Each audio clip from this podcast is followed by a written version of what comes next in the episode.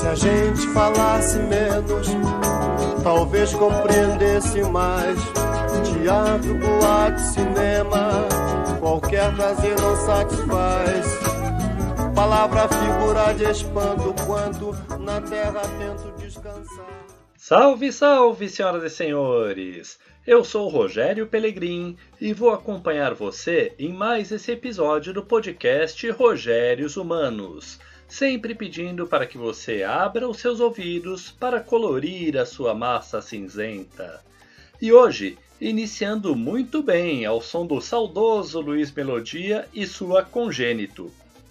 No episódio anterior, em que tratamos do grupo de WhatsApp da empresa, eu dei a dica sobre o assunto de hoje. E se você não ouviu o episódio anterior, passe lá, pode ter dicas bem importantes para você. Já no episódio 27, eu levo Nietzsche para dentro da empresa para ilustrar melhor aqueles que não produzem tanto e só reclamam, inclusive citando a síndrome de Hard, que, embora pareça brincadeira, é um assunto bem sério, assim como o assunto de hoje, pessoas que só reclamam da empresa. E aí, me lembrei que uma vez fui acampar com o pessoal e a maioria de nós estava curtindo a vibe. Contato mais íntimo com a natureza, ouvir os pássaros de dia, o céu estrelado à noite, aquela coisa toda. Mas reparou que eu disse a maioria de nós? Sim, porque uma pequena parte do nosso grupo não parava de reclamar um minuto. Seja dos pernilongos, da falta de conforto dos colchonetes, do banheiro comunitário, do calor dentro da barraca. Mas aquilo estava me incomodando de um jeito que quase explodi, perguntando àquelas pessoas o porquê delas terem resolvido acampar se não gostam desse contato direto com a natureza. Mas me contive. À noite fizemos uma fogueira e resolvi desabafar sobre essas pessoas chatas com meu amigo Foucault. Ele revisava calmamente o seu livro Vigiar e Punir. Então ele fechou o livro e me disse: Precisamos resolver os nossos monstros secretos, nossas feridas clandestinas, nossa insanidade oculta. Não podemos nunca esquecer que os sonhos, a motivação, o desejo de ser livre nos ajudam a superar esses monstros, vencê-los e utilizá-los como servos da nossa inteligência. Não tenha medo da dor, tenha medo de não enfrentá-la, criticá-la, usá-la. Como sempre faço, pensei bem nas palavras dele e levei mais uma vez para o mundo corporativo, pensando: já pensou se todos fossem cordeirinhos, se ninguém questionasse as regras, as normas, se ninguém confrontasse uma ordem absurda de seu superior?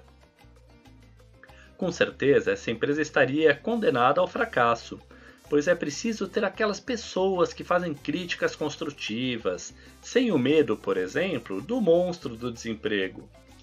Mas, como tinha pensado isso em voz alta, Foucault complementou: A empresa, as organizações como um todo, eu não sei, mas o homem moderno está condenado, com os dias contados.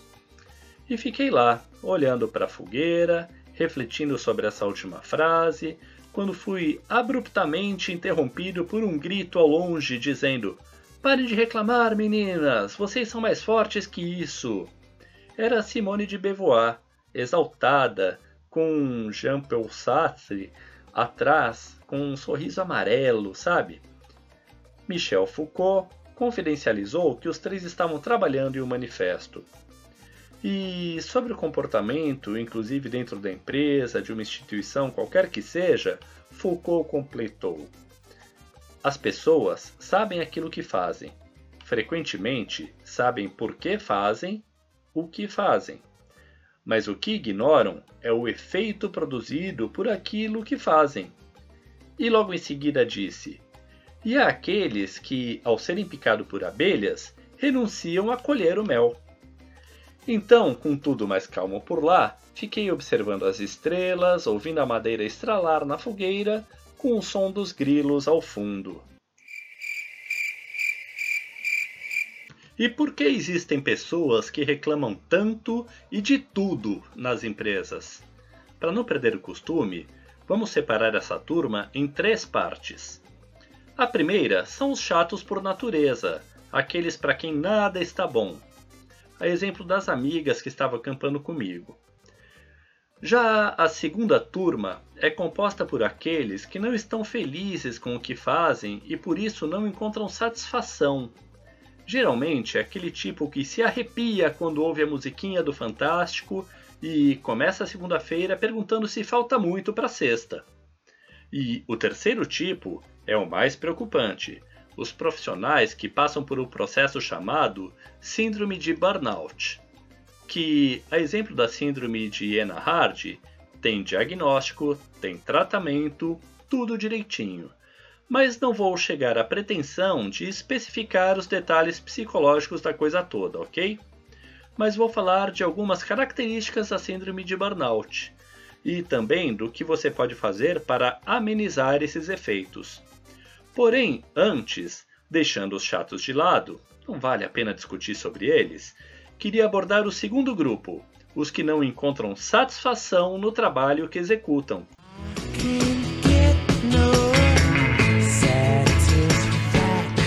Ah, eu adoro os Rolling Stones, mas vamos ao que de fato interessa. Se você faz parte desse grupo, deve-se fazer algumas perguntas. A primordial delas seria: por que você não encontra satisfação na atividade que exerce? Essa semana eu vi uma notícia que ilustra bastante o quanto tempo que às vezes nós perdemos fazendo o que nós não gostamos para deixar os nossos sonhos para depois. Boris Kazoy, sim, aquele jornalista que os humoristas pegavam no pé, no auge dos seus 80 anos, entrou na faculdade de medicina veterinária. Ele postergou seus sonhos ou será que percebeu que nunca é tarde para ir atrás dos seus sonhos? Fica a questão. Se o seu problema for simplesmente eu não gosto da empresa, dos colegas e não me sinto bem trabalhando lá, gostaria de convidar você a fazer uma experiência. Vá a uma dessas filas quilométricas, daquelas de feirão do emprego, sabe? E diga assim: Eu tenho um emprego que paga mal, meu chefe é um chato, e eu não estou feliz lá. Quem quer a minha vaga? Depois de umas 100 pessoas começarem a seguir você, enchendo de perguntas sobre como fazer para concorrer à vaga, talvez você comece a enxergar a empresa e o chefe com outros olhos. E agora sim, vamos ao mais importante e delicado assunto desse post a pessoa que reclama do trabalho porque está sofrendo a síndrome de burnout. Essa síndrome, geralmente, é o resultado direto do acúmulo excessivo de estresse, de tensão emocional e de trabalho, e é bastante comum em profissionais que trabalham sob pressão constante. É também conhecida como a síndrome do esgotamento profissional. Como eu disse antes, Existe um diagnóstico preciso para esse problema e também um tratamento certo. Burnout vem da expressão inglesa e significa ser consumido, queimado. Pode culminar algumas psicopatias, como a depressão, por exemplo, e prejudicam o profissional em três níveis: o individual, afetando o físico, mental, o profissional e o social, o próprio profissional, o contato impessoal com colegas de trabalho negligência no atendimento ao cliente, por exemplo, e o organizacional como um todo, gerando conflito com outros membros da equipe, aumentando a rotatividade, o absenteísmo e por aí vai. E aí me lembro mais uma vez de Foucault quando ele disse: O homem moderno está condenado, com os dias contados. Afinal, qual trabalho hoje em dia não tem pressão? São raríssimos os casos, né?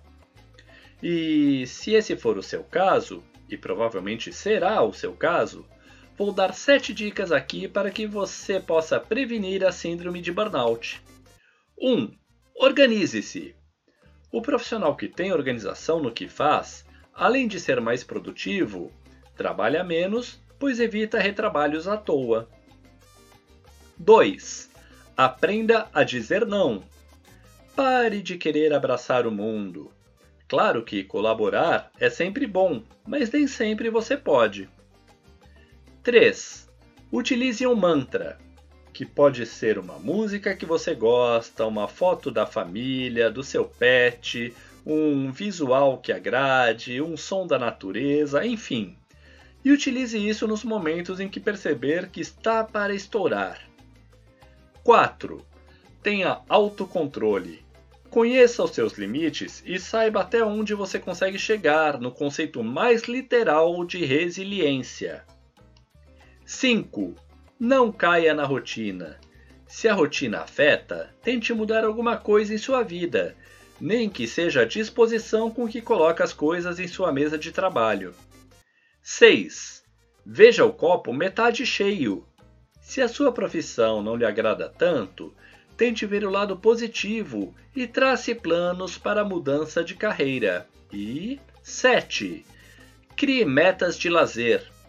Sem se tornar refém da sexta-feira, trabalhe duro durante a semana para poder fazer uma viagem que há muito tempo deseja ou usufruir o seu final de semana sem precisar enfiar o pé na jaca. E é isso. Espero que com essas dicas você nunca seja afetado pela síndrome de burnout e evite também a síndrome de Enna-Hard por um simples motivo. Você gostaria de estar ao lado de uma pessoa negativa que sempre reclama de tudo? Não, né? E pense duas vezes antes de reclamar da empresa que compra sua força de trabalho, fazendo com que você pague todas as suas contas. E lembre-se sempre: se a gente falasse menos, talvez compreendesse mais. E mesmo que qualquer prazer não satisfaça, opte por descansar ao invés de usar a figura de espanto. E volte semana que vem para mais sobre carreira, desenvolvimento pessoal e recursos humanos. Caso queira interagir comigo, acesse www.rpelegrim.com, mande sua mensagem e vamos conversando, combinado? Então, até a próxima! Se a gente falasse menos, talvez compreendesse mais. Teatro, boate, cinema, qualquer prazer não satisfaz. Palavra, figura de espanto, quando na terra tento descansar.